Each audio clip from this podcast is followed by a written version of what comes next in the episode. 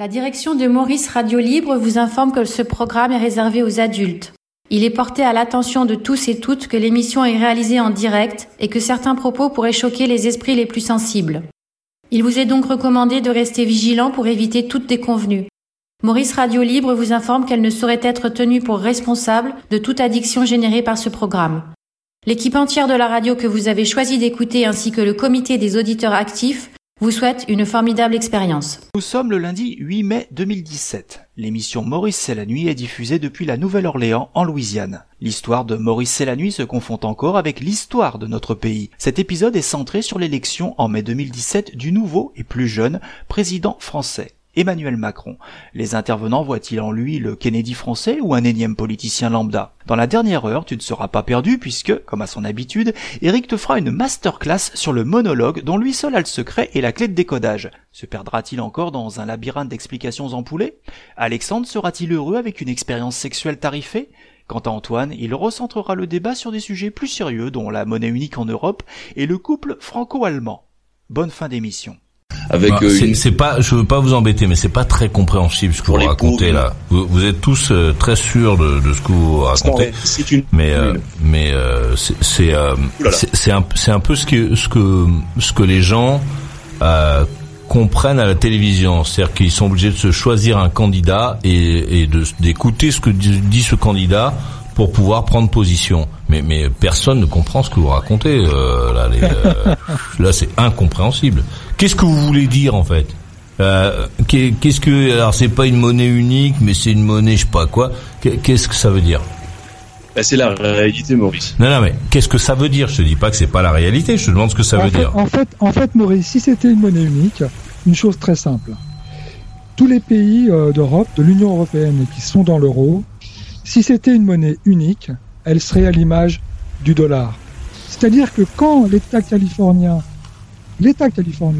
décide d'emprunter au nom de l'État, il émet, il émet de la dette et il l'émet en dollars.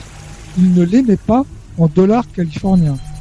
En Europe, et le taux d'intérêt auquel il émet sa dette, c'est le taux d'intérêt qui est réclamé par les créanciers en vertu du dollar américain.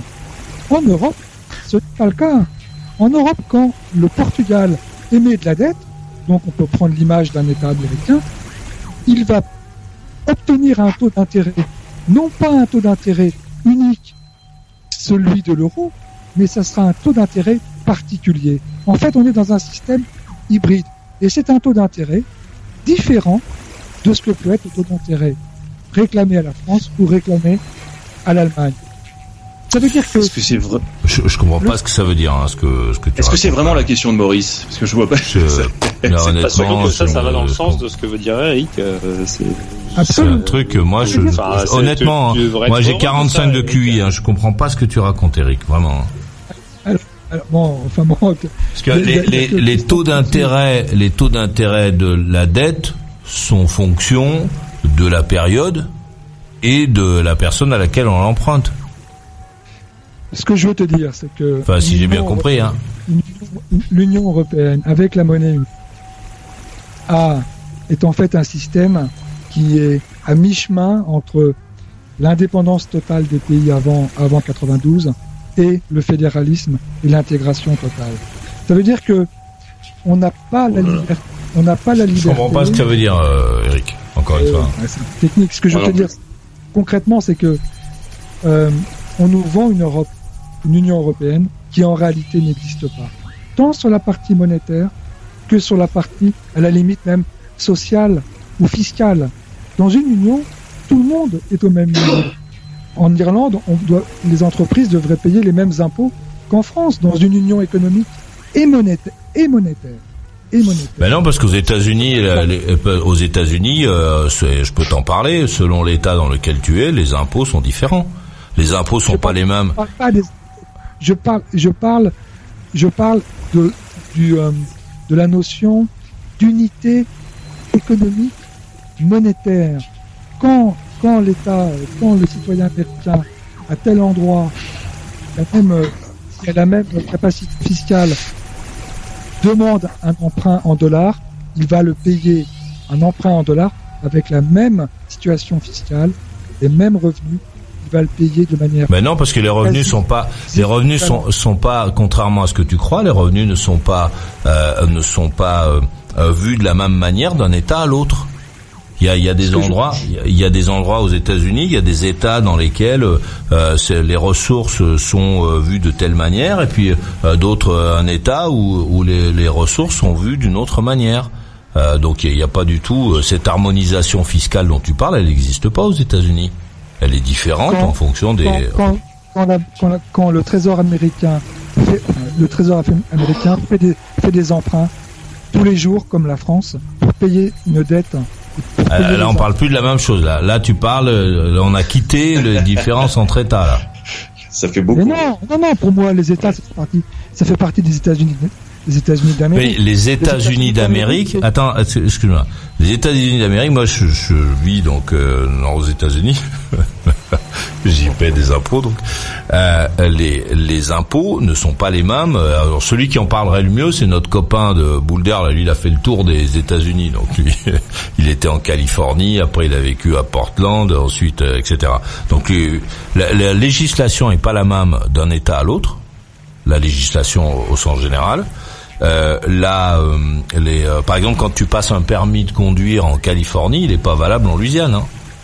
Il est valable pendant un temps donné, mais si un mec de Californie vient s'installer en Louisiane, il faut qu'il repasse le permis de Louisiane. Il se balade quand pas. le Trésor américain, l'État fédéral américain emprunte sur les marchés étrangers pour financer son budget déficitaire, il emprunte à un taux d'intérêt X.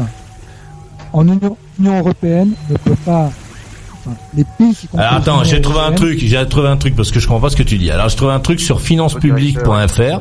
Quel taux euh, quel taux euh, pour la euh, quel taux pour la France aujourd'hui? Donc là c'est la dette. Le taux auquel la France s'endette aujourd'hui, les taux auxquels la France s'endette, donc ils sont différents, la dette s'endette aujourd'hui, sont historiquement faibles. D'une part du fait de l'action de la BCE, donc de la banque euh, de la banque centrale. De la Banque Centrale Européenne, et d'autre part d'un effet de report des investissements ayant fui ces dernières années des investissements jugés peu sûrs, tels que les dettes grecques, espagnoles, euh, etc. Donc euh, c'est bien la BC, la Banque Centrale Européenne, qui, euh, qui a, manifestement qui régule ces, ces taux. Absolument, tu vois, c'est pas la Banque de France. C'est les taux directeurs dont tu parles, Eric, là. Absolument, absolument. Ce que je veux les dire. taux directeurs, oui, mais les taux directeurs, c'est pas, je sais pas, la France quand elle emprunte, elle emprunte, elle emprunte aussi à des, à des nations tiers. Elle peut emprunter euh, au Qatar, elle peut emprunter à différents pays. Euh. Je veux dire, le taux d'intérêt dont tu parles, c'est pas le taux d'intérêt de la Banque européenne, c'est le taux d'intérêt que le pays, par exemple, je sais pas, je dis une bêtise, mais ça, elle emprunte à, je sais pas, l'Algérie ou elle emprunte à tel ou tel pays, c'est lui qui lui, qui lui dit à combien elle va lui rembourser. En fait, elle, emprunte à des elle, elle, emprunte à des institutions financières, elle n'emprunte pas à des pays. Alors si elle passe par l'Union européenne, alors, là par contre il y a une différence à faire. Si elle passe par l'Union européenne pour avoir un prêt, là il s'agit du taux d'intérêt, le, le, taux directeur. Mais le taux directeur il est valable pour tous les pays de l'Union européenne de la zone euro. Hein. Non, tu passes pas. La ah non, mais c'est comme pour l'État fédéral américain, le taux directeur américain il est valable pour tous les États. Absolument. Ah, voilà. Absolument. C'est pareil pour les. C'est pareil pour l'Union européenne. Sauf que, la, sauf, sauf que le système n'est justement pas pareil. C'est que le, le, la France n'emprunte pas à l'Union européenne. Mais là, là donc maintenant, on est, on a quitté l'Allemagne et la France, on est parti à une comparaison beaucoup, ouais. entre la, les États-Unis et, et, la France ou l'Europe. Là, je, je sais pas de quoi on parle. Ouais, pour finaliser par rapport à l'Allemagne et la France, pour moi, le, le couple France-allemand, voilà. couple moteur de l'Union européenne. Et ça n'a jamais été un couple. Ça a duré six mois. Pour moi, pour moi ça a été au départ, comme vu comme ça, ça a été un couple moteur au départ pour faire venir les autres pays comme agrégateurs des autres pays. On a fait rentrer ah, la. Ah non, le traité, le, ah non, le traité de l'Élysée, c'était pas ça. Mais euh, c'était pas pour faire venir les autres. Non, pas mais du tout. on a attiré les autres pays dans le sillon du couple franco-allemand et du Benelux et du Benelux. Et euh, ensuite, on a fait rentrer l'Espagne, on a fait rentrer le Portugal, on a agrégé les autres pays autour du projet mené par, par, euh, par Mitterrand et par Helmut Kohl. Premier point. Deuxième point, on a... Ah, attendez, attendez, attendez, là, on a parlé du traité. Moi, j'essaie de vous suivre, je cherche à chaque fois les infos. Alors, le traité de l'Élysée, c'est le traité d'amitié. C'est le traité d'amitié franco-allemand est un traité bilatéral entre la République fédérale d'Allemagne et la République française signé au Palais de l'Élysée le 22 janvier 63, euh, machin truc, euh, Adenauer et euh, Voilà. Charles de Gaulle. Mais euh, de quoi qu'est-ce que si ça vient foutre là Bah, En fait, parce que c'est ça qui a, c'est ça qui a initié le, ce qu'on appelle couple franco-allemand. Ce qu'on appelle couple franco-allemand, c'est à partir de là. Après, ce qui s'est passé, c'est qu'il y a eu une ratification par l'Allemagne. Je sais pas si tu regardes, euh, tiens, on peut regarder Wikipédia en- ensemble, je crois, c'est ça. euh, Ouais, je sais pas Et sur quoi euh, je suis. il ouais. me semble que c'est ça. T'es t'es dessus? Euh, Attends, je Non, peux je sais pas. Euh, sur, je sais pas. Non, j'étais sur un, un document. J'ai l'impression que c'est un- une thèse. Pas sur un article. quoi. Bon, c'est pas, c'est pas, c'est pas très très, c'est pas Ah, très, grave. concrétisation. En matière de collaboration scientifique, le traité de l'Élysée va permettre la création en janvier 67 de l'Institut Laure Langevin à Grenoble. Cet institut où collaborent les premières années français et allemands va devenir au fil des années un succès européen où d'autres pays participeront pour obtenir la plus grande source euh, de neutrons au monde. Bon, d'accord. Et, euh, mais Donc, ce qui euh, montre bien, ce qui Ouais, montre bien qu'on n'avait pas besoin de l'Union européenne pour pouvoir faire des coopérations entre pays. La preuve en est avec le traité de l'Élysée. Ce que j'entendais par couple, c'est un couple moteur. pour euh, Airbus. Oui, ou Airbus qui était fait largement avant l'Union européenne, comme euh, l'Agence spatiale européenne qui a été fait largement avant l'Union européenne de 1992. Comme tout le reste, tous les projets Attends, montrer, alors là, attends, qu'est-ce que là t'es Ah, parti sur une autre. Attends, Eric, je veux je te suivre. Donc là, t'es parti sur une autre démonstration. Là, c'est la démonstration de qu'on n'a pas besoin de l'Europe. C'est ça que tu dis maintenant.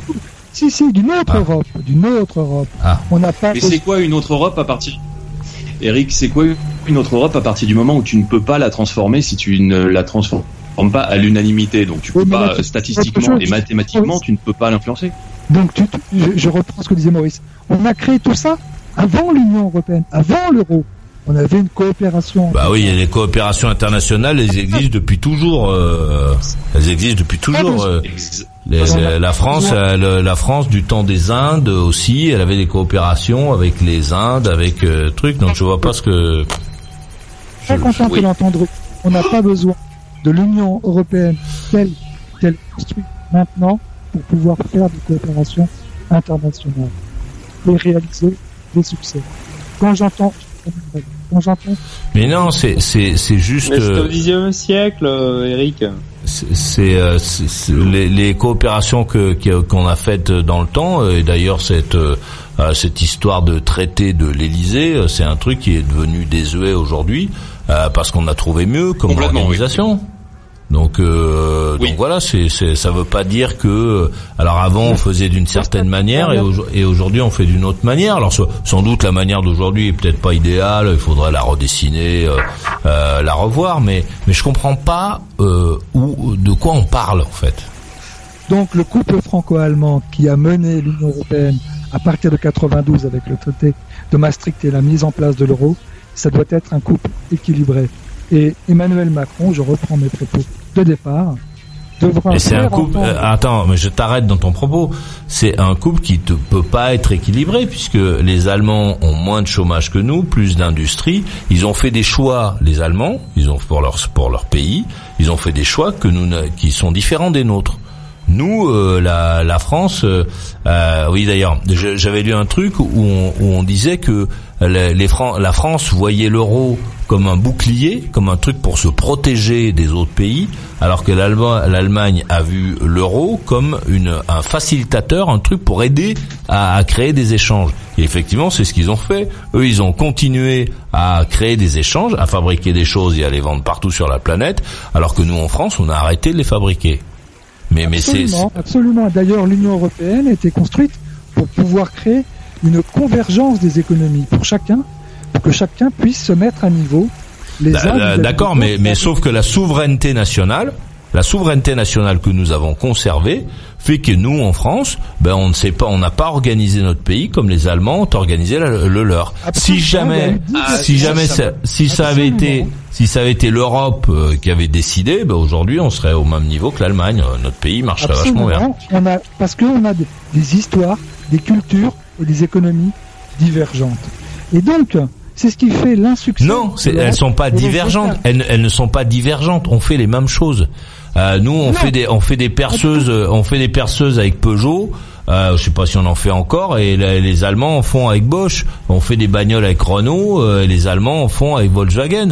La, la, la seule chose, c'est que euh, Volkswagen s'est débrouillé pour voir par quel subterfuge à transformer ses ventes de bagnoles en un succès et que nous on a été obligé de prendre l'argent des Français pour réussir à faire. Parce que les Allemands se sont dit euh, nous nos voitures elles vont pas rouiller elles vont durer longtemps euh, on va faire simple et funky. Ils ont fabriqué la Golf. Là c'était une bagnole en tôle avec un petit tableau de bord et deux Oui, qu'on fauteuils. pendant que On nous pendant que nous pendant que nous pour le même marché pour le même marché on faisait euh, en face de la Golf on faisait la euh, je me souviens plus la- c'est avant la 200 avant la 205 on faisait la je sais plus quoi la la 104 euh, quand du, temps de la Golf, je crois que c'était la 104 qu'il y avait en face. Donc c'était une bagnole euh, euh, qui avait un petit moteur, euh, qui était pas très énergique, euh, qui et après ça on, on l'a décliné en deux portes avec était en quatre portes, pendant que eux faisaient une, la, première Golf, je crois que c'était une voiture un peu plutôt de sport. Donc, donc on était dans le même domaine, on faisait les mêmes choses, sauf qu'on les faisait différemment. Ce qui a marché euh, chez eux, euh, ben nous ça a pas marché. Notre bagnole elle a moins bien marché que que, que la leur. Donc c'est plutôt des succès. on des Tu veux, deux tu veux dire sur notre propre marché ou à l'ex- pardon euh, Sur pas- notre propre marché ou à l'export partout on a essayé de les vendre. Partout on a Ah, essayé de les. Bah, parce que en fait, à l'export, en fait, on les vend en dollars. Oui, oui, on les vendait en dollars à Ah, l'époque. oui. donc c'est ah, alors donc ça ah, c'est assez c'est peut-être une petite subtilité mais c'est différent. C'est là où en fait ça marque la différence. C'est là en fait où on est frontal avec des marques plutôt euh, plutôt moyenne gamme euh, ou voire low cost et donc on pourrait se comparer par exemple à des marques comme euh, je sais pas comme euh, imaginons un couple Comme qui Fiat, cherche à comme Fiat, comme Fiat. Oui, non, mais même à l'extérieur, ça peut être comme Kia, par exemple. Aujourd'hui, on est plutôt frontal sur des sur sur des secteurs qui, enfin, sur des constructeurs qui sont vraiment très très loin. Mais simplement, ils ont un avantage immense du fait que eux, en vendant en dollars, euh, ils sont beaucoup plus avantagés que nous. Euh, en, euh, en le vendant en euros, alors que en fait les Allemands ayant l'image du made in Germany, tu peux Absolument. leur vendre, tu peux vendre n'importe quoi euh, Absolument. avec euh, avec du made in Germany, ils vont acheter du made in Germany parce que c'est bien. Si par exemple euh, une famille veut ça à 10 000 euros ou 15 000 euros, il va essayer de comparer le prix de la Renault actuelle avec une Kia. Bon, euh, voilà, ça va. Et, donc, évidemment, la Kia, même en intégrant les prix d'importation jusqu'en France, eh ben, va peut-être coûter moins cher. Donc, euh, du coup, ils vont réfléchir à se dire, bah, on va prendre la moins chère des deux. Tandis que s'acheter une Mercedes, bah, de toute façon, elle peut valoir 120 000 ou 150 000 euros, enfin 100 120 000 pardon, ou 150 000 dollars à l'extérieur de l'Europe. Bah, de toute façon, on s'en fout puisque l'idée c'est d'en mettre plein la vue. Donc c'est. Ouais, mais ton, raisonnement voilà. est exactement transposable avec Vuitton, par exemple, en France. Exactement, Euh, oui. Tu as énormément Oui. de touristes euh, qui vont Ex- venir euh. Eh ben acheter oui, euh, à fait. Vuitton en France. Oui, tout à fait, tout à fait. Mais Et là, ils paieront, ils paieront, euh, ils paieront en euros. Ils achèteront Vuitton en France et Comment paieront en euros. Ah oui, en Ouais, France, ils oui. paieront très très cher, alors que euh, s'ils font quelques centaines de mètres, ils peuvent acheter les mêmes produits moins chers. Mais bon. La comparaison est super, sauf que Vuitton, c'est pas une industrie. Euh, Absolument, il y a- voilà. Il y a moins de monde qui travaille pour Vuitton. Or, on est bien dans une, dans une perspective de plein emploi. Et la structure des économies étant différente, vous venez de l'exprimer tous les deux, la structure, l'histoire et les managers sont vraiment très différents et les cultures sont vraiment très différentes. Donc quand Maurice explique que Volkswagen a réussi ça, que Bosch a réussi ça, que Intel a réussi ça, nous, on n'a pas été capable de faire converger dans le même esprit. Pourquoi? Non, parce que nous-. Non, non, pas c'est pas tout. parce qu'on n'est pas des Allemands, c'est qu'on a fait des choix différents. Euh, quand euh, quand les Allemands faisaient euh, faisaient leur Golf, euh, qui était une bagnole en ferraille assez simple, assez rudimentaire en fait, mais plutôt énergique. Nous on faisait, on essayait de faire euh, en face des voitures un peu familiales. euh, Mais on euh, n'est pas qui- les mêmes. On n'est pas les mêmes alors. Écoute. Ben, c'est, c'est oui, après c'est pas parce qu'on n'est pas les mêmes, c'est parce que les mecs qui les fabriquent sont les mêmes hein, euh, dans les. différent. Non, parce Est-ce que que c'est les est-ce que c'est décisions- un encouragement à faire les mêmes modèles? Est-ce qu'il faut les faire la même décisions chose que qui les sont prises en France. ben, euh, aujourd'hui, aujourd'hui on fait les mêmes. Aujourd'hui, euh, aujourd'hui il y a pas de, il y a, y a pas de grande différence Qui entre les dernières, entre les Quelle dernières, la formation des gens qui prennent les décisions entre les dernières Comment Peugeot. sont managées les, les équipes Comment sont construits les plans d'action qui prend les décisions en France Ben, ce, ce qui, ce qui fait la vraie différence entre l'industrie automobile en France, hein, pas française, mais en France, et l'industrie automobile en Allemagne, c'est le comportement du salarié. En Allemagne, le mec il travaille, en France, il, est- il est tout le temps, euh, il a tout le temps un problème, et il est surprotégé, euh, ce qui fait qu'effectivement, bon ben euh, voilà, hein, il y a, pas de secret. le salarié qui décide Parce- du dessin d'une voiture ou de son positionnement. Ce sont les mêmes mecs. Moi, j'en j'en connais plein. C'est les boîtes de design hein, qui font les euh, qui font les voitures. C'est pas les Allemands ou les Français. C'est les boîtes de design qui sont internationales dans lesquelles il y a des mecs de toutes les nationalités. Donc c'est pas. euh, Absolument, mais je te dis que celui qui prend la décision, ce n'est pas la boîte de design, c'est le patron, c'est un des grands patrons de la boîte. Voilà, c'est pas la boîte. Ouais non, c'est pas le grand patron, de c'est pas le grand patron, c'est pas des épiciers les mecs, hein. c'est pas le grand, c'est pas euh, euh, le patron de, euh, de Volkswagen qui décide du dessin des voitures. C'est euh, c'est un comité euh, avec beaucoup de beaucoup de- d'études, de choses comme ça. Donc euh, et, ce sont sensiblement les mêmes mecs, hein. ils passent d'une d'une boîte à l'autre. Euh, parfois, il y a des boîtes de conseil qui sont des boîtes internationales, etc. Euh, ce qui fait la vraie différence, c'est euh, c'est d'abord et surtout le comportement du salarié, Euh, parce que en Allemagne, il a- il y a pas les mêmes conditions de salaire non plus. C'est-à-dire, on peut- je crois, il- il- Je crois pas soient toujours tellement payer éloignées, Un, hein. un euro de l'heure en Allemagne, on je est crois. donc vraiment différents. je, je crois pas Les différents. je crois pas qu'elles soient tellement éloignées euh, les conditions des euh, de- dans le monde de l'automobile, hein. enfin à, à contrôler. Hein. Mais euh, il, me, il me semble que c'est pas tellement éloigné. La seule chose, c'est que les syndicats allemands euh, se débrouillent pour faire tourner la boîte.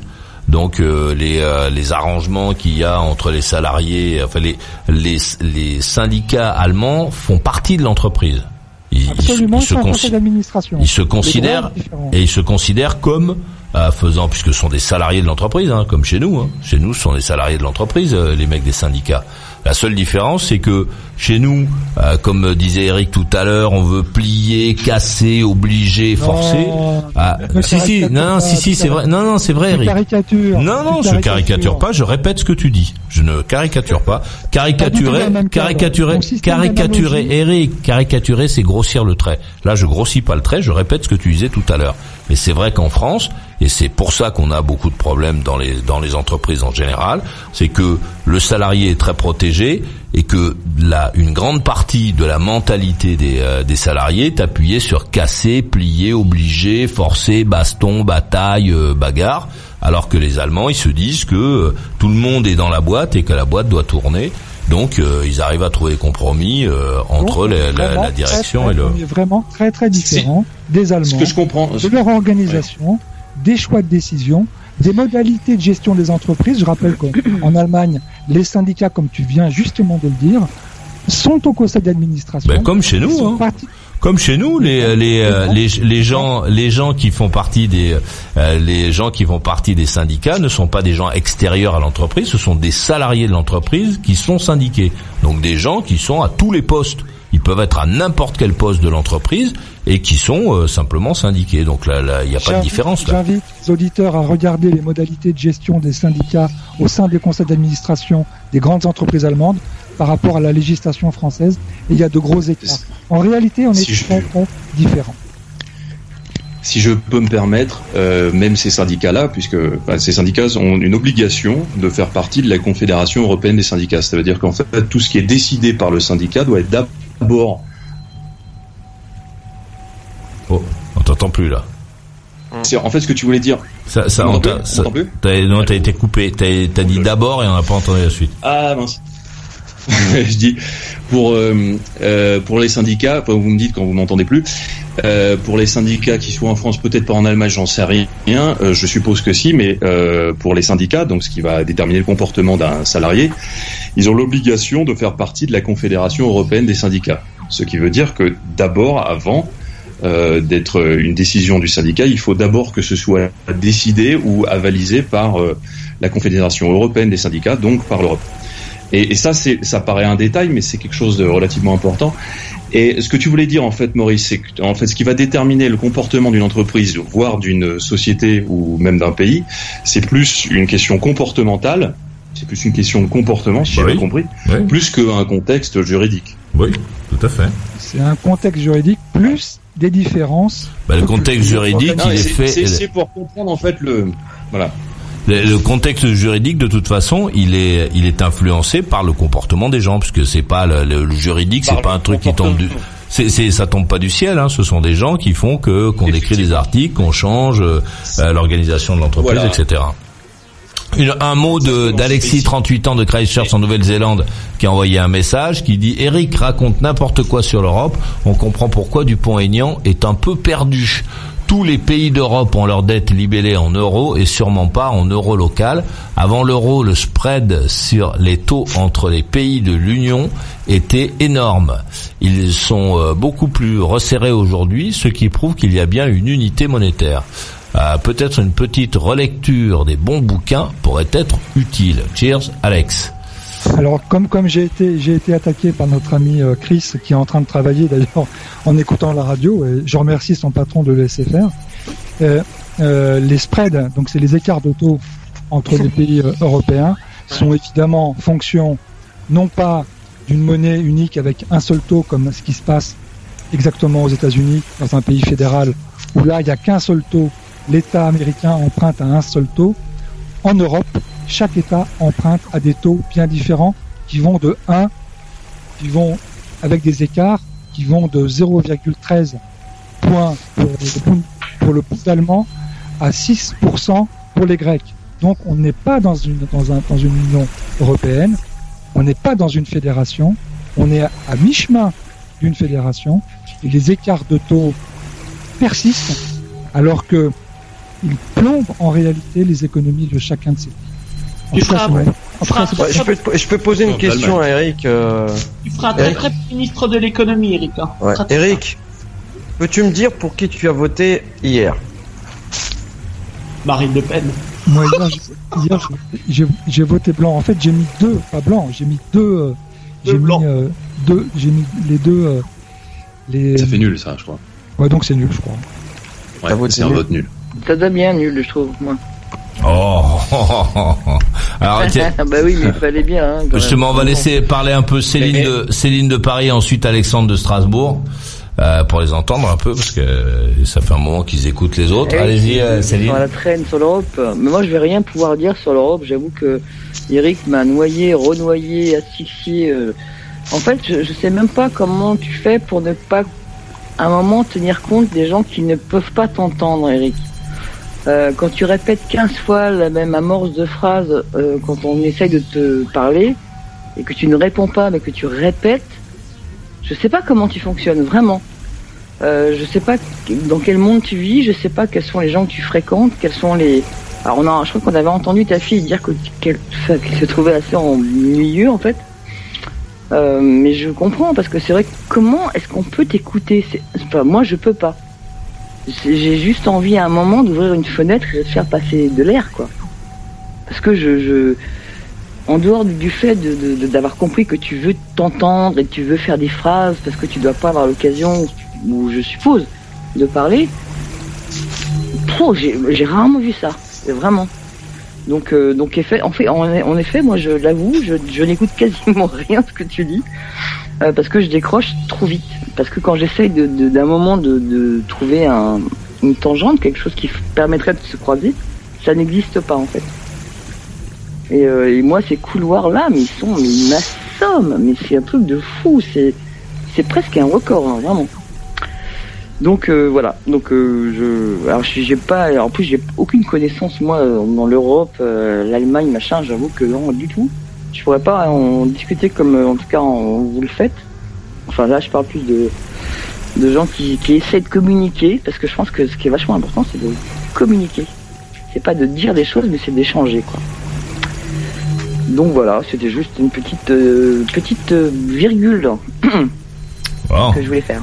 Ah, il s'est mis torse nu, euh, Alexandre de, de Strasbourg. de faire chaud Ah, c'est un showman, c'est un showman. Ah, Là, il a mis son t-shirt pour, pour parler là. C'est quoi C'est un papillon qu'il y a sur ton truc? C'est un bouclier? Euh, non, c'est pas un papillon. En fait, il y a eu un débat, c'est qu'hier j'ai vu, donc euh, c'était l'anniversaire de ma compagne, et on y allait avec sa mère au restaurant. et, et en la, fait- et la prostituée, elle est venue? Ah non, elle t'attendait dans la bagnole Il a quitté en ce fait, matin. euh, allé au restaurant des Haras, et en fait, ma copine m'a prêté ce t-shirt. Parce Ouais. qu'elle rentre plus dedans. Et donc en fait, j'avais une, une chemise euh, sur ce sur mon t-shirt. D'accord. Cette, euh, cette, cette, euh, cette chemise, Maurice. J'étais habillé comme ça hier. Voilà. Ouais, Pour aller au restaurant. Comme un champion, Pour aller dis voir donc. ouais. Voilà. Et donc en fait, ma copine m'a dit, écoute, euh, le t-shirt en fait, il est trop petit. Et donc n'enlève pas ta chemise quand on est au restaurant. Mais moi le problème, c'est Pourquoi t'enlèves ta chemise au restaurant? Euh, ouais. Euh, non, non, non, je- j'étais comme ça en fait. au Restaurant. Non. J'étais comme ça donc, euh, devant belle maman. J'étais comme ça devant belle maman. Et comme ça, restaurant Déara, un restaurant gastronomique. Merde, c'est. Ah, le mec qui enlève sa chemise au restaurant, ça. Ça, me- Et. Bah ouais, mais Maurice, ça donne est envie chaud, d'aller au euh, restaurant avec lui pour vivre l'expérience quand même. Maurice Radio Libre, c'est pas de la musique, c'est pas de la musique, c'est de la radio. Maurice c'est la nuit? Maurice c'est la nuit. C'est le seul feuilleton radiophonique au monde. Maurice Radio Libre, la radio carrément rock, la radio carrément libre.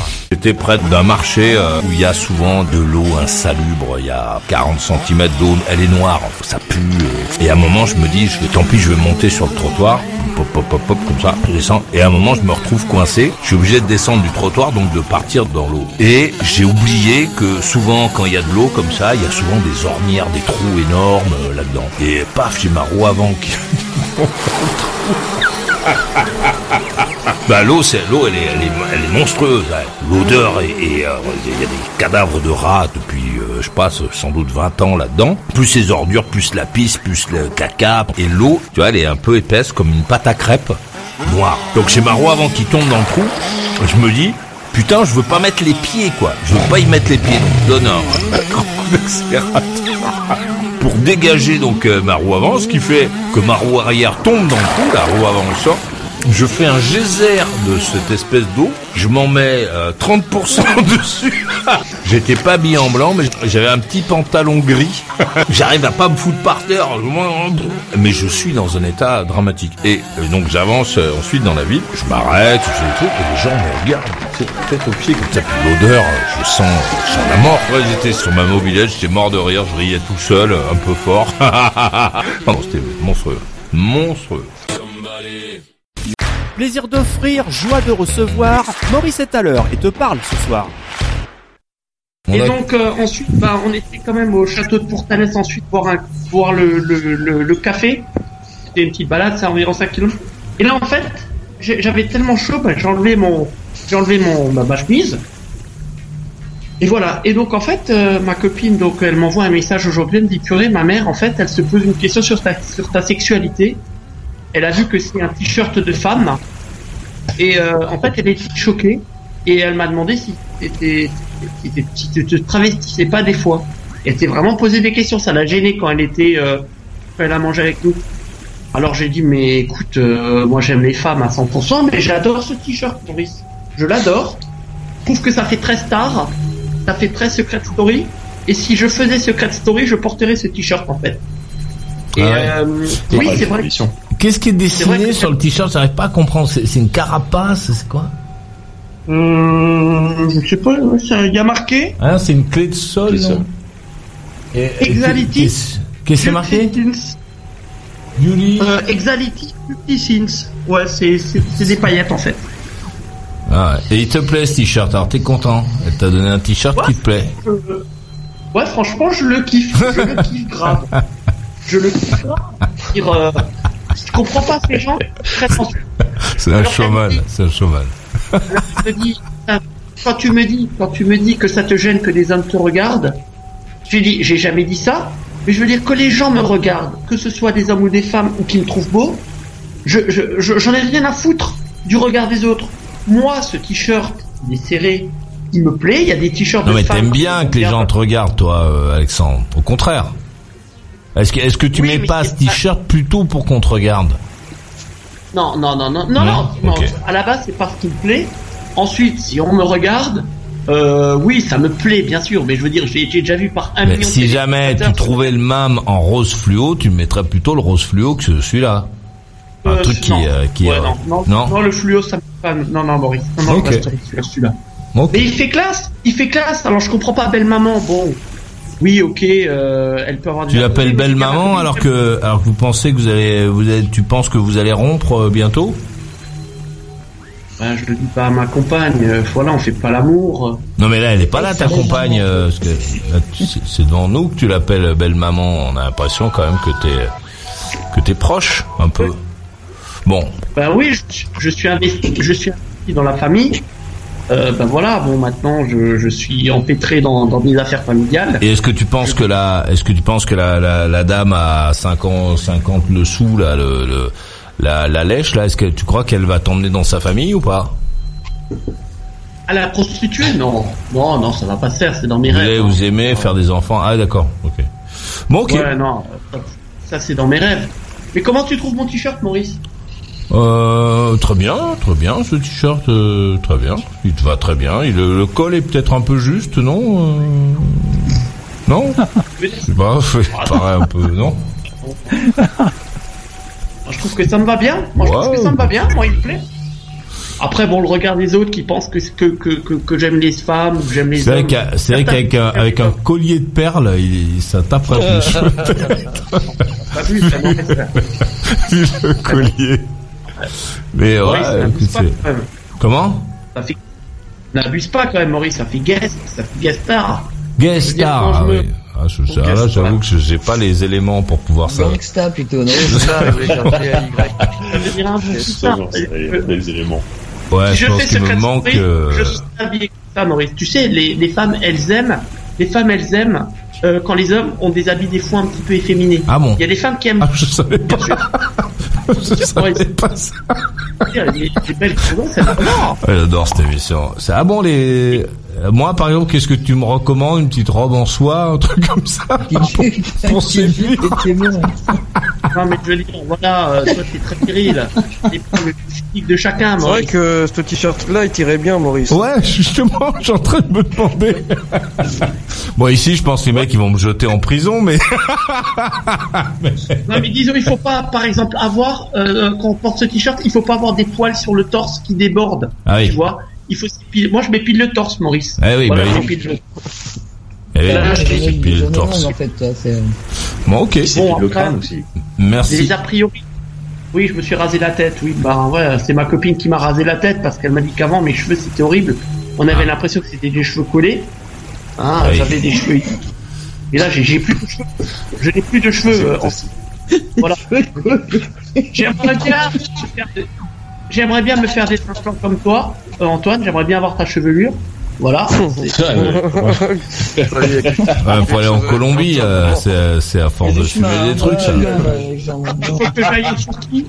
Il faut que j'aille en Turquie faire faire des implants. Ça coûte 1500 euros. Ah, Et puis j'aurai toi, une là, il y a du pognon. C'est pas 1500 euros, là, si, euh, si tu veux. Parce que toi, tu pars, à- tu repars à zéro, hein. Donc, euh, ça va être plutôt, plutôt 5000 comptes, plutôt 5, 7000, hein. Ouais, ouais, ouais, voilà. Ouais, mais voilà, je vais faire faire des implants. et puis si tu plais à ta copine et à ta prostituée favorite, t'as pas de raison d'aller te faire mettre des cheveux sur la je- tête. Je comprends pas ces a priori qu'il y a sur ces vêtements. On porte deux, trois habits un petit peu efféminés ou branchés, et tout de suite les gens font un amalgame. Je veux dire, si je commence à m'intéresser, comme je l'ai dit à ma copine, à des talons ou à des jupes, à des mini-jupes, là on pourrait se poser des questions. Bon, il y a des hommes, euh, il y a des hommes qui portent des jupes, hein, euh, dans certains pays, n'est-ce pas, euh, Tristan? Bon, on va, Voilà. on va y aller. Maurice. Après cette, ce dossier sur les, les vêtements. Ouais, c'est plus en Écosse qu'en Irlande en vrai. Ouais, ouais, c'est vrai que c'est en. Écosse, pardonnez-moi, oui, c'est en Écosse. En tout cas, Euh. j'ai- j'ai mangé dans un très très bon restaurant, c'est le restaurant des rats, et très très bon. hein. Mais moi, j'adorerais voir la, la, la casser le truc de surveillance quand t'as tombé ta chemise dans le restaurant. C'est un truc. Je veux bien dépenser un peu de pognon pour l'avoir. euh, Là, le, le coup du client qui enlève sa chemise à table. Ah, surtout que j'ai un- t-shirt. Hein? Bah, moi, je, moi je me gêne pas, j'ai un t-shirt propre en dessous. Ah oui, oui, oui. Puis tu, si t'as un slip propre, tu peux enlever ton pantalon aussi. Comme ça, t'es bien. T'es plus à l'aise pour continuer. si, si le critère c'est d'être propre. Bon, euh, on, allez, on va bientôt y aller. Juste un message d'Alexis, 38 ans de Christchurch en Nouvelle-Zélande, euh, à, donc en direction d'Eric, je pense. Eric, la Grèce, avant d'entrer dans l'Union européenne, empruntait à 14% euh, contre 6% actuellement. Euh, s'il n'y avait, s'il n'y avait pas, s'il n'y avait pas d'union monétaire entre l'Allemagne et la Grèce, le spread actuel serait bien plus grand que 5%. J'ai le sentiment que tu répètes un discours dont tu ne maîtrises pas tous les éléments. Je me trompe Point d'interrogation. Mais quand, mais quand la Grèce empruntait à 14%, regarde combien la France, l'Allemagne, le Portugal empruntaient Nunuche. Mais remets-toi au travail, Chris, au, lieu d'écouter la radio pendant que tu fais ton boulot. Si j'étais ton chef, moi, je te, quand même, je te recadrerais, je te recadrerais un peu et je te demanderais de vraiment travailler plutôt que de faire le singe en écrivant sur ton, en écrivant sur ton ordinateur. Il est évident, mon cher Christ, de, de Christchurch, que le taux d'intérêt. C'est Alex, hein, c'est pas Chris, c'est Alexis qui s'appelle en fait le garçon. Si euh, Alors je, je, finis, je finis le message en aparté. J'étais en réunion avec un gros client jusqu'à 22 h hier et on est parvenu à sauver deux semaines euh, sur notre planning où environ 100 euh, 100 kilos euros, 100 hein, k euh, de frais opérationnels tu penses que mon boss va me couper Internet parce que j'écoute la radio au taf aujourd'hui pour l'interrogation Cheers, Alex. En plus, qui se justifie s'accuse, donc remets-toi au travail et puis euh, à demain. bon, les euh, conclus, euh, Alphée a disparu là, les, euh, les Chiliens ils, ont disparu, hein. ils ont dû coucher le gosse. La conclue de Céline de Paris, je vous prie. Euh, oui, du coup, je vais pas redire tout ce que j'ai déjà dit. Donc euh, voilà, je, moi, je suis très content de ce qui se passe. J'espère, euh, j'espère que je vais pas être déçu. J'ai beaucoup d'optimisme. Ça m'a donné vraiment du cœur au ventre et, j'ai très envie que les choses se passent au mieux, mieux possible. Voilà. Et puis pour faire une petite parenthèse, je suis assez content d'avoir parlé, enfin entendu Antoine ce soir. En fait, je l'ai connu faire, pour faire, hein? pour faire une petite parenthèse, non, c'est qu'en fait, on s'est connus grâce à toi, Maurice, euh, via euh, le Minitel, là, t'imagines ah Il y a 20 ans. Donc c'était assez rigolo. Et en fait, euh, donc voilà, c'était juste une parenthèse assez marrante sur les 20 ans de la radio qui m'ont permis de rencontrer des gens extrêmement sympathiques dont je suis très content de connaître, que je suis très content de connaître. Voilà, c'est tout. Ça se fait plaisir. Et eh ben oui. Voilà, enfin, sinon, ben, pour le reste, je pense qu'il faut qu'on y croit. Ce serait la meilleure des choses à faire plutôt que d'essayer de se s'arracher la tête déjà euh, ce soir. Quoi. À bientôt, merci pour ton émission, Maurice. Canon est venu. Euh, il y a Cyril de Bayonne qui dit Belle maman, la pute et moi, on vend partout. Le prochain écrit d'Alexandre de Strasbourg. Oh là, il y a un chien là. Euh, la conclusion de de Tristan de Dublin. Ah, c'est en, en Colombie qu'il y a un chien. En Irlande, allez-y. Non, c'est pas en Irlande qu'il y a un chien, mais par contre, euh, c'est vraiment ici que on peut passer de discussions sur la politique économique de l'Europe euh, à des considérations sur les pratiques des prostituées strasbourgeoises. Euh, ça, c'est quand même inégalable, je pense. bah, avant de partir, moi, je vais juste répéter ce que j'ai dit tout à l'heure. Je pense qu'on a la chance de enfin, je sais pas la chance, disons l'opportunité de faire quelque chose qu'on n'a pas eu beaucoup l'opportunité de faire il y a depuis longtemps. Donc, euh, ce serait bien que ça marche. Ce serait bien que ça marche avec euh, avec ce mec qu'on a élu. Ce serait bien qu'on fasse euh, tous ensemble le nécessaire pour que ça marche. bah, j'espère que ça va être le cas. En attendant, je te remercie pour ton émission et je te dis à bientôt, Maurice. Ok, et bonne nuit, merci d'être venu la conclusion de Kader de 3. Ouais, ouais, c'est une émission assez euh, rock'n'roll quand même. Hein. Ouais. ah oui, c'est ça tangue. Euh, t'as un pronostic pour euh, Premier ministre? Alors là, j'ai juste peur, moi. J'ai à chaque fois, j'ai froid dans le dos à chaque fois qu'on annonce quelqu'un. Euh, quand quand on annonce Christine Lagarde, j'ai un peu les boules parce que Christine Lagarde, c'est une opportuniste. Hein. Elle était au gouvernement euh, elle est partie parce qu'on lui a offert un poste euh, au truc là au FMI. Euh, là, elle va peut-être quitter pour se retrouver là. Puis si jamais on lui offre un autre truc, elle va se barrer à nouveau parce qu'on lui aura, on va lui proposer un truc un peu plus reluisant. Donc je, je pense que c'est c'est l'une de mes plus grandes déceptions politiques, Christine Lagarde, je crois. Moi, je verrais bien euh, Édouard Philippe, le maire de, du Havre. Édouard Philippe, le maire du Havre. Ah ouais. Ouais. J'ai pas de pronostic. Euh, j'ai un peu. Euh, moi, je suis très content aussi que qu'on ait élu Emmanuel Macron, mais j'espère qu'il va pas nous emmener euh, dans son filet, nous faire remonter les, les tous ceux qu'on a, a, trop vu, trop entendu, qui sont usés, usés. Voilà. Bon. Ouais. Bon, écoute, passe une bonne fin de nuit à Madagascar. Il est quelle heure là maintenant? Il est au moins 3 heures. Là. Eh, il est 3 heures moins 5. Je, je le sais parce que ah c'est toujours le même mec qui dort dans l'équipe. il sera réveillé à la fin par, par ses collègues. Bon, il s'est fatigué. je terminerai pour dire que bah, je suis euh, quand même euh, un peu déçu. Je te tiens à te le dire quand même, peu, Eric. Euh, je tenais à te le dire un peu déçu que, enfin, sur le, le choix que tu as fait du poignant en fait. Voilà, je vais être honnête avec toi et ça m'a fait un peu là-dessus, quoi, parce que parce que finalement, ce mec-là, je trouve qu'il correspond exactement à ce que l'antithèse euh, de ce qu'on demande à peu près tous, hein, c'est-à-dire un changement dans la vie, un rafraîchissement de la vie. Et, je trouve que Dupont-Aignan, il porte mal le costume à ce niveau-là. Voilà. bonne soirée à tous. Euh, adios amigos, los colombianos, los chilenos. et, bonjour à monsieur de Nouvelle-Zélande, Alexis de Christchurch. T'as raison, continue à travailler avec de la musique, c'est bien aussi. Et à très bientôt à tous. Alors, Canon, les bonnes nuits à toi, merci d'être venu. La conclusion d'Éric de Chartres. Bon, il est évident que quand on dit qu'on a voté euh, Dupont-Aignan et Kader euh, le montre, hein, on se prend une volée de bois vert. Euh, en fait, c'est être un peu iconoclaste et se dire que le rafraîchissement, en fait, il vient dans le vrai changement. En tout cas, il peut, euh, il peut advenir dans le vrai changement et Emmanuel Macron ne nous emmène pas dans le vrai changement euh, institutionnel vis-à-vis de l'Europe. Au contraire, il va pouvoir. Euh, il a encore rien fait, Emmanuel Macron. Hein. Il n'a pas encore investi du pouvoir ni rien. Hein. Il, est, il a encore absolument rien fait. Dans son programme. Mais, mais bon, moi, je peux lui faire confiance. Je pense que c'est quelqu'un qui est, qui est intelligent et qui va devoir manœuvrer beaucoup. J'espère que son énergie elle ne sera pas que dans la politique, mais aussi dans l'action réelle. Et ce que j'attends de lui, c'est que son équipe euh, soit renouvelée par rapport aux hommes du passé.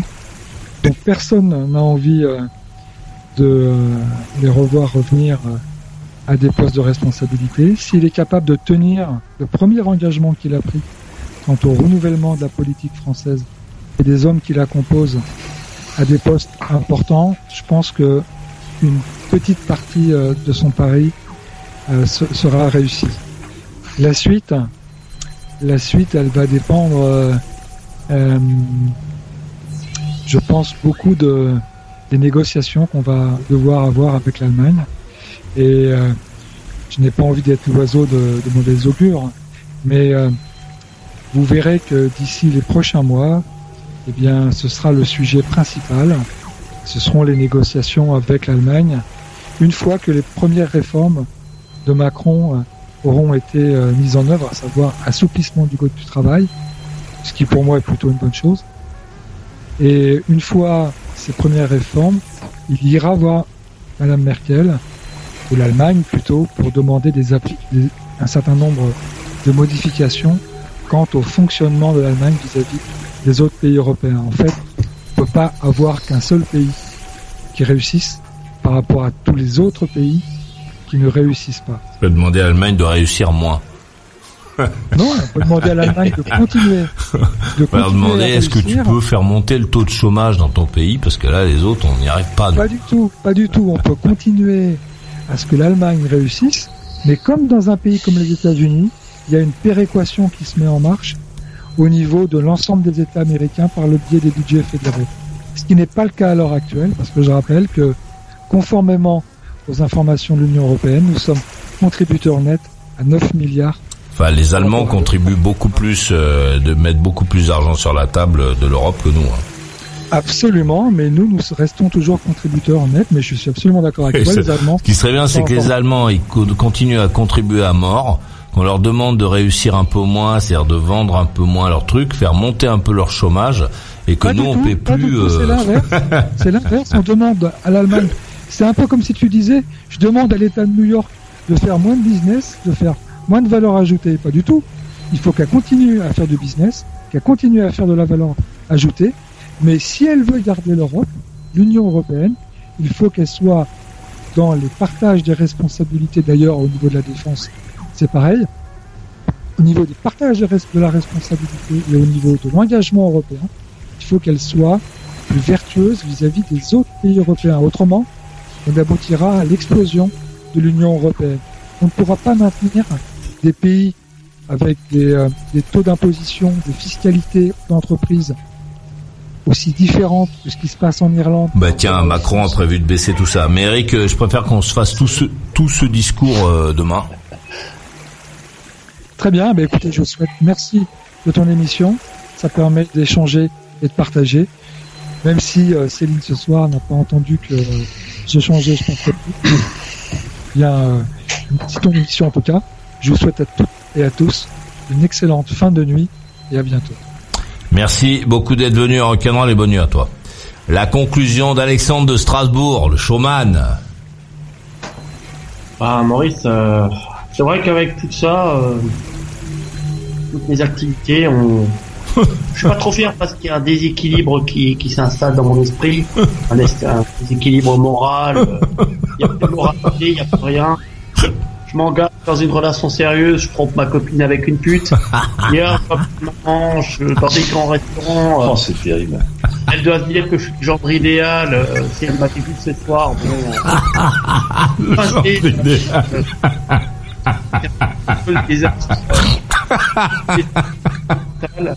Pardon, excuse-moi. je, me suis arrêté au gendre idéal, excuse-moi. Ça, c'était bon. Vas-y. Voilà. Bon, de, qui, attends, qui, pardon, juste pour comprendre, qui se dit que tu es le gendre idéal? Enfin, moi, je me le dis.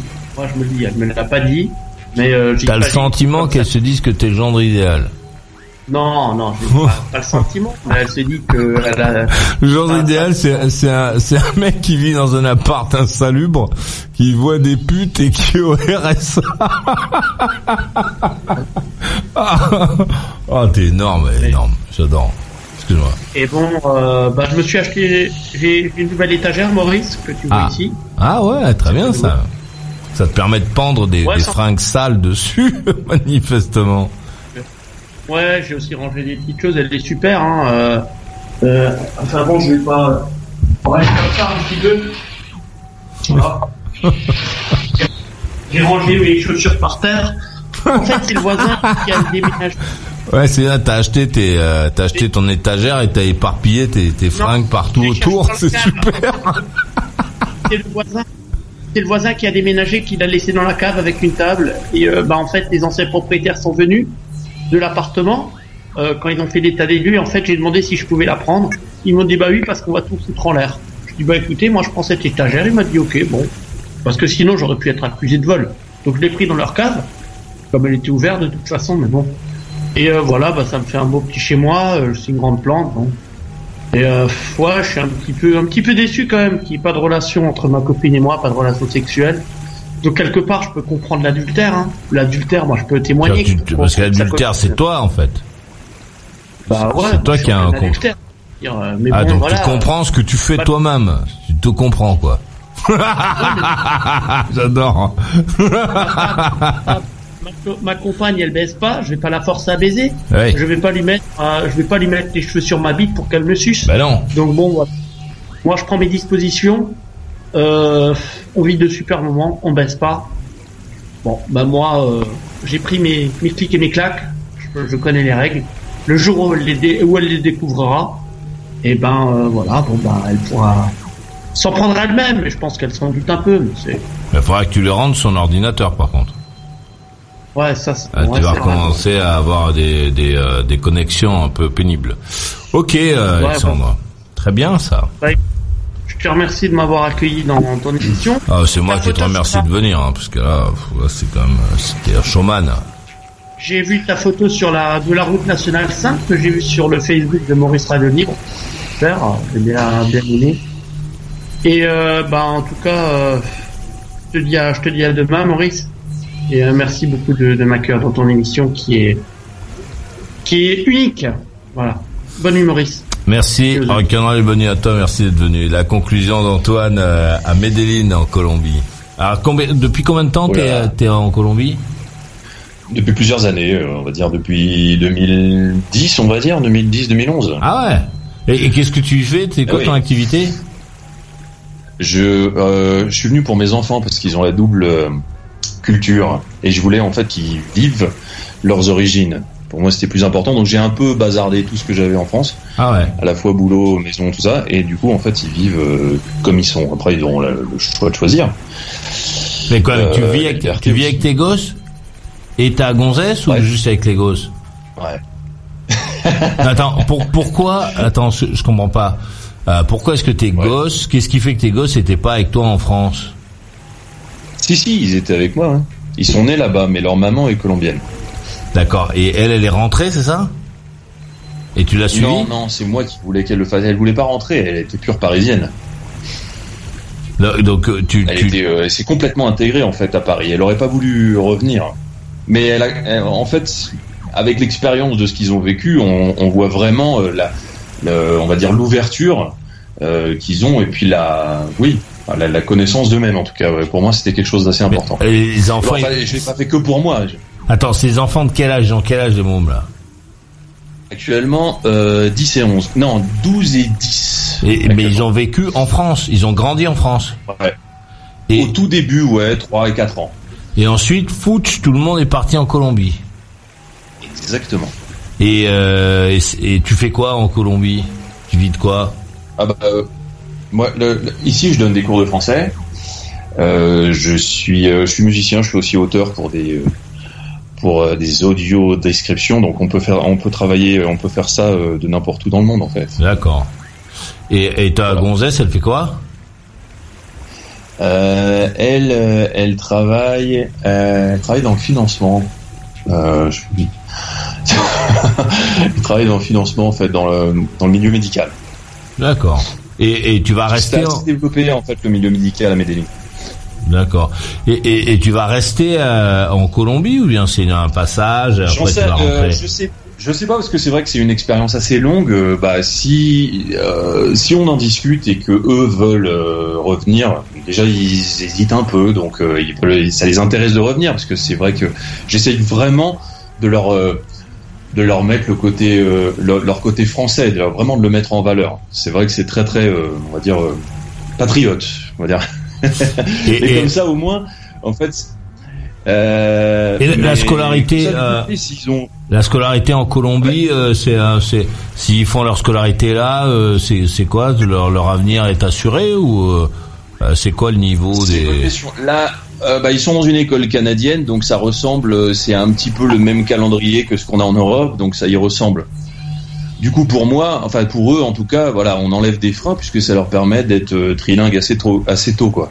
Voilà. Ah oui, d'accord, Ouais, ils sont dans une école euh, de d'expression anglaise.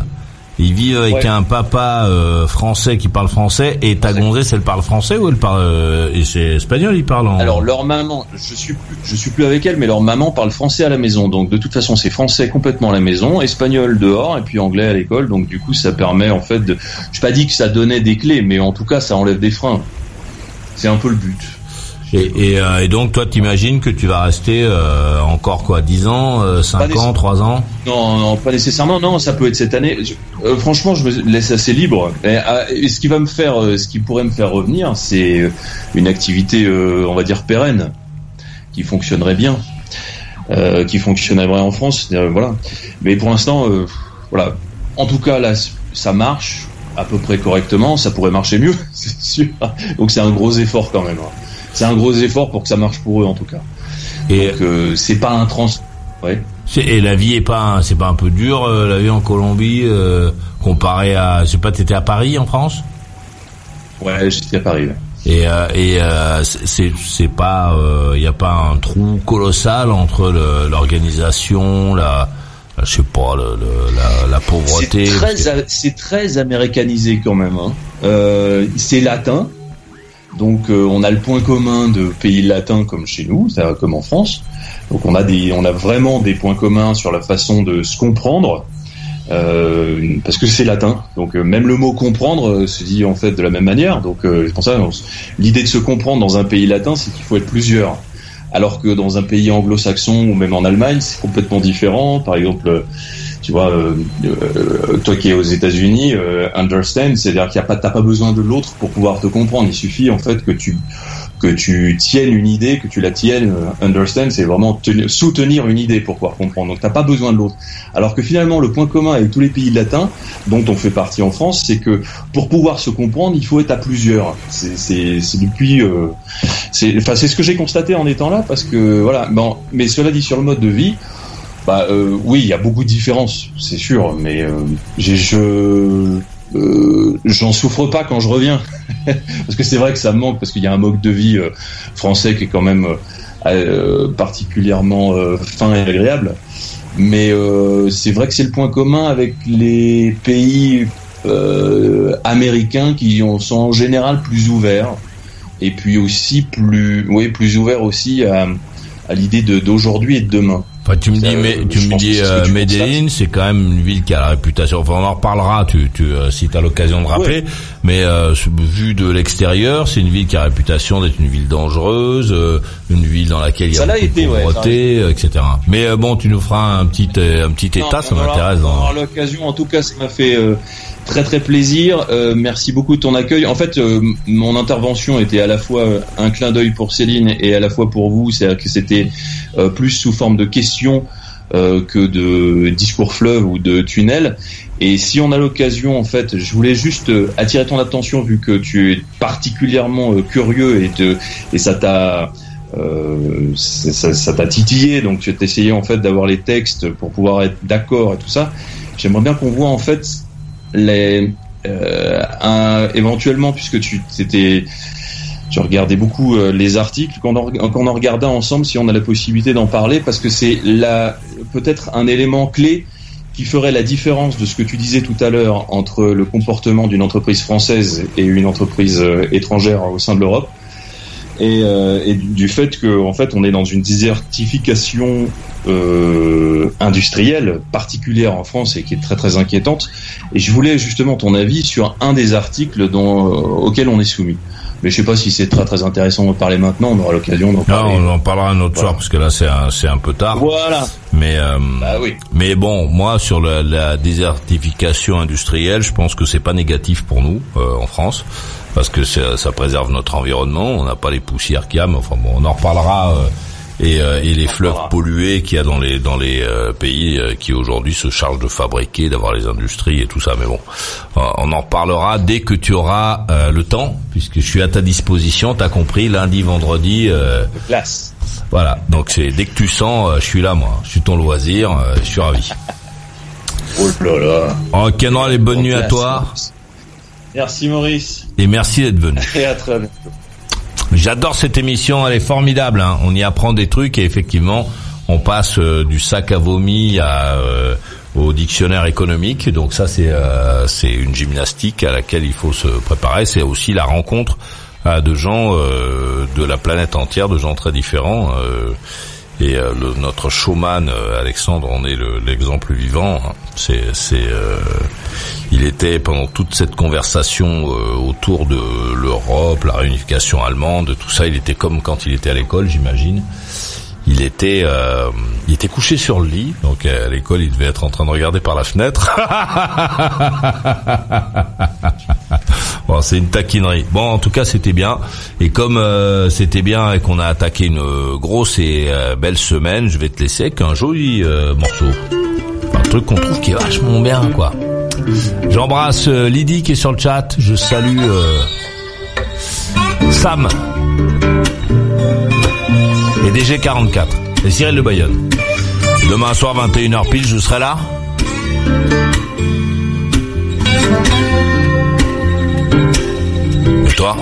Eh oui, tu roupillais hier soir. On a pensé à toi. Va sur mauriceradiolibre.com et podcast. Maurice Radio Libre, la radio carrément rock, la radio carrément libre. Retrouve toutes les émissions en intégralité Dans la boutique,